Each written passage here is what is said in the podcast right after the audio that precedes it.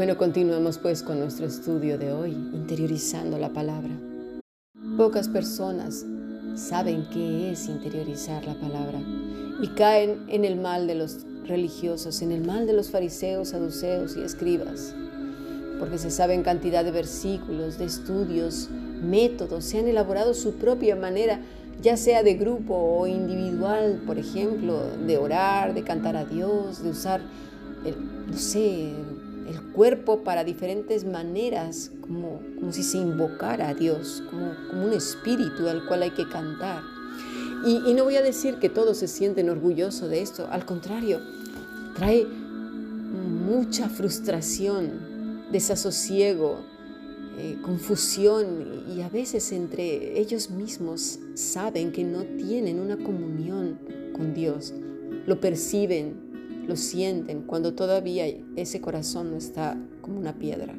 Cuando ya el corazón está literal como piedra y no alcanzan a ver absolutamente nada, es que caen en lo que vamos a ver más adelante. ¿sí? Cuando ven que esa vida tiene un doblez, que no, que no es genuina, que no es, que, no, que no es Cristo en sus vidas. Lo saben, claro que lo saben. Pero bueno, así como los fariseos, ¿sí? Son, fueron odiados en su tiempo, temidos, fueron repudiados también, ¿eh? No creas que eran amados. La gente huye de los religiosos hoy en día. Tampoco son muy queridos, por supuesto que no. La gente cuando se encuentra con uno de ellos, eh, les dan por su lado, intentan escapar, ¿verdad? Tan pronto como sea posible y ellos se dan cuenta. Pero ¿qué pasa para justificar esto? ¿Sí?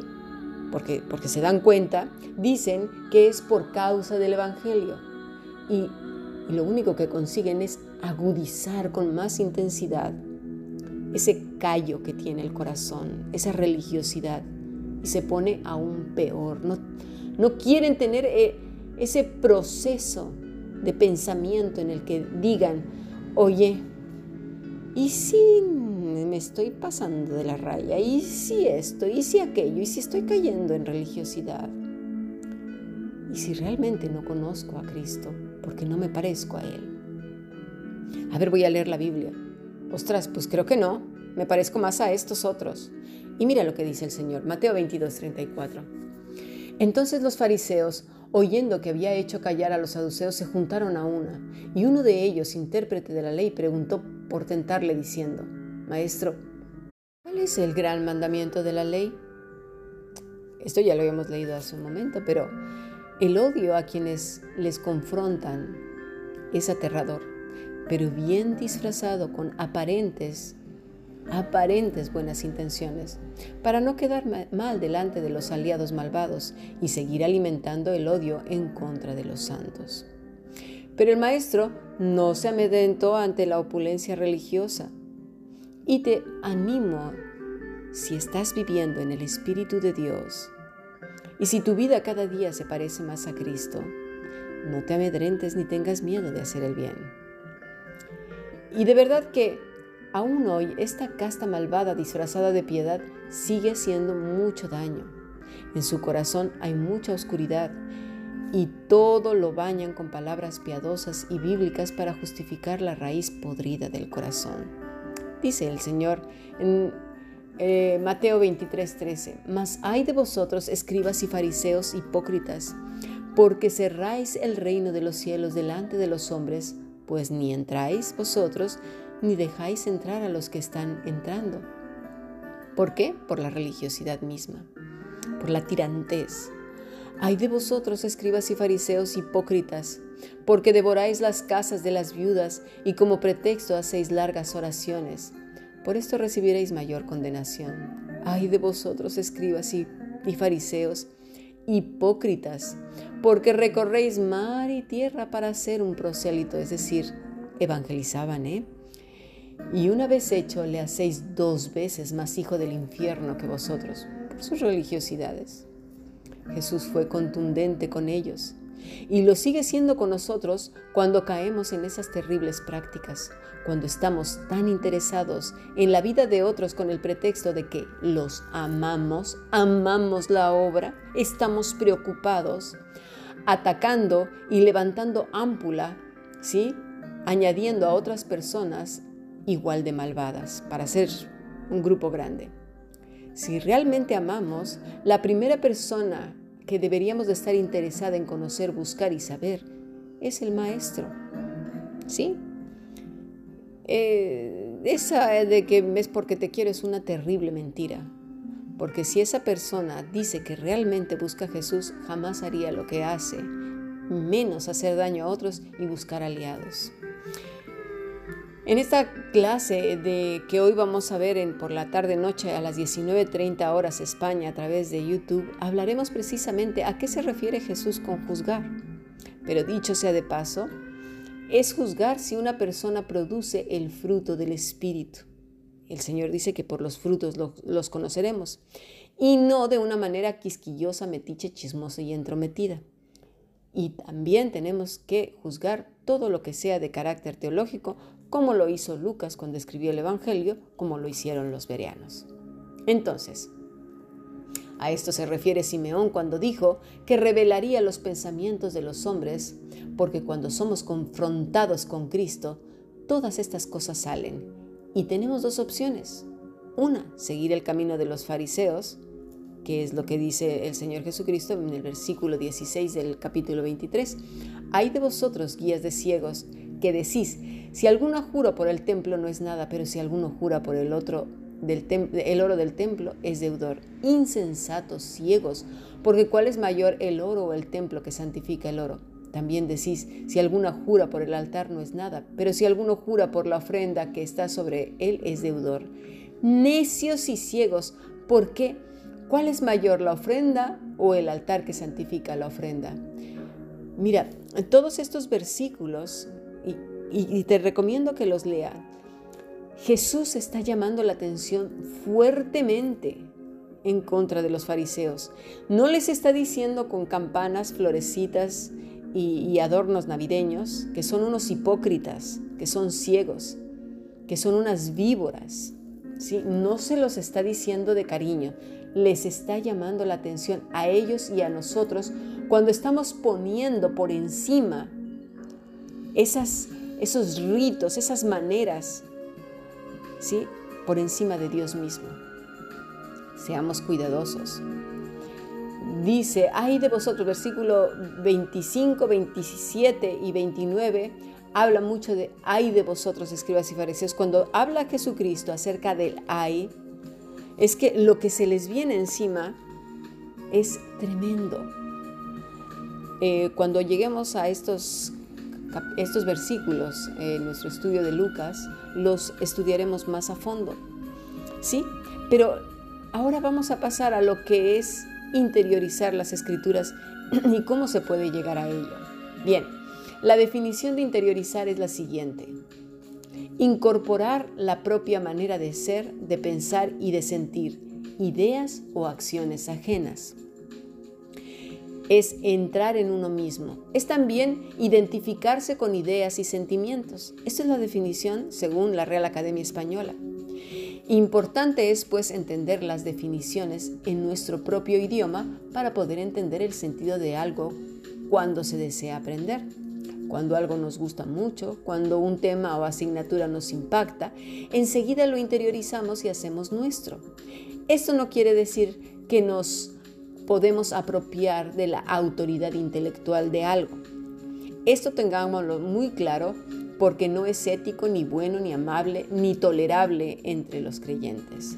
Siempre es bueno mencionar las fuentes. Esto es muy visto, por ejemplo, en las universidades te pueden sancionar y expulsar. Es decir, esto es plagio. Y con la escritura podemos hacerla nuestra, interiorizarla, pero no podemos decir que es idea nuestra lo que ahí está escrito. Es palabra de Dios. Cuando estudiamos matemáticas no decimos que las hemos creado nosotros, o gramática, o que cualquier otra cosa o ciencia la que hemos aprendido es nuestra, a menos de que nosotros seamos los creadores de algo, pero ese algo siempre tiene una influencia externa que merece su correcto respeto. De esta manera, y teniéndolo siempre presente, seremos honestos a la verdad y a la escritura que es palabra de Dios. ¿Sí? Son principios. Partiendo pues de esa premisa ética como hombres y mujeres que practicamos la verdad, o al menos vamos en ese camino, entenderemos qué es interiorizar las escrituras. Dice Dios que debemos meditar en ellas de día y de noche, según Josué capítulo 1. ¿Por qué? Bueno, porque el primer proceso de la interiorización es la asimilación, es decir, alguien que procesa la información de manera consciente ¿eh? y de manera constante. Y no lo digo yo, lo dice la escritura. En toda ella dice que meditarás en el camino al acostarte y al levantarte, que será nuestro pan. También se habla en otros pasajes. ¿sí? No se asimila algo cuando se lee o se asiste a una clase sin interés, con desgano por obligación, con sueño, prisas, enfado, distracción y una serie enorme de etcéteras. Tampoco se asimila cuando se olvida. Y se olvida porque se desecha. Es como limpiarse la nariz por un, por ejemplo, por necesidad u obligatoriedad urgente. Y enseguida ese pañuelo se tira a la basura. Hacemos eso con cantidad de información que recibimos el cerebro, ¿sí? la voluntad misma, por el propio interés de cada cosa, lo asimila o lo desecha porque cree o no cree que le interesa y va por lo que realmente le gusta, le apetece y disfruta. Entonces, para poder interiorizar algo, necesita gustarnos, atraernos, motivarnos, ilusionarnos e interesarnos. De esa manera viene la asimilación. Entonces, esa intimidad se va formando poco a poco a través del hábito, es decir, va modificando su visión de ciertas cosas. Por ejemplo, cuando uno conoce a una persona por primera vez, no estoy hablando del amor a primera vista, ¿eh? no, no, no, cuando conoces a una persona, sea hombre o mujer, eh, de, de tu mismo sexo o no, depende, pero que se me entienda, hablas con ella y lo que dice es interesante, Luego va conociendo más y más a esta persona y comienzas a tener la necesidad de conocerla más y hablar más. Esto es el proceso de la interiorización.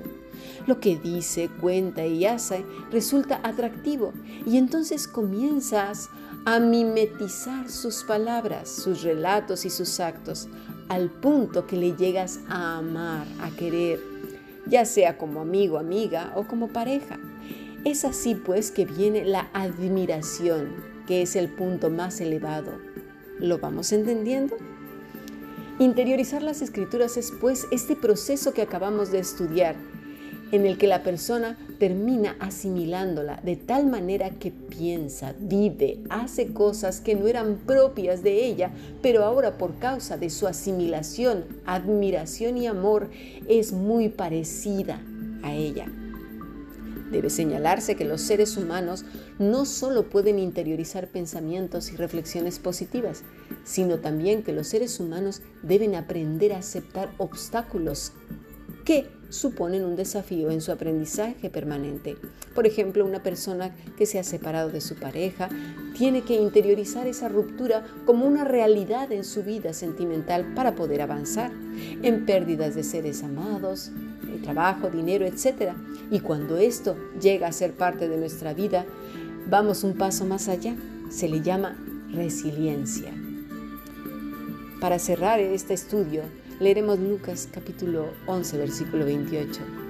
Jesús dijo, antes bienaventurados los que oyen la palabra de Dios y la guardan. Se estaba refiriendo a esto que acabamos de hablar, interiorizar, asimilar. Cualquiera pues que me oye estas palabras y las hace, le compararé a un hombre prudente que edificó su casa sobre la roca. Cristo es la roca. Sigamos aprendiendo. Espero que haya sido de gran bendición. Si tienes alguna duda, puedes enviarme un mensaje a mi WhatsApp personal o si no, puedes enviarlo a la fundacionbiblica.gmail.com. Sigamos aprendiendo bendiciones.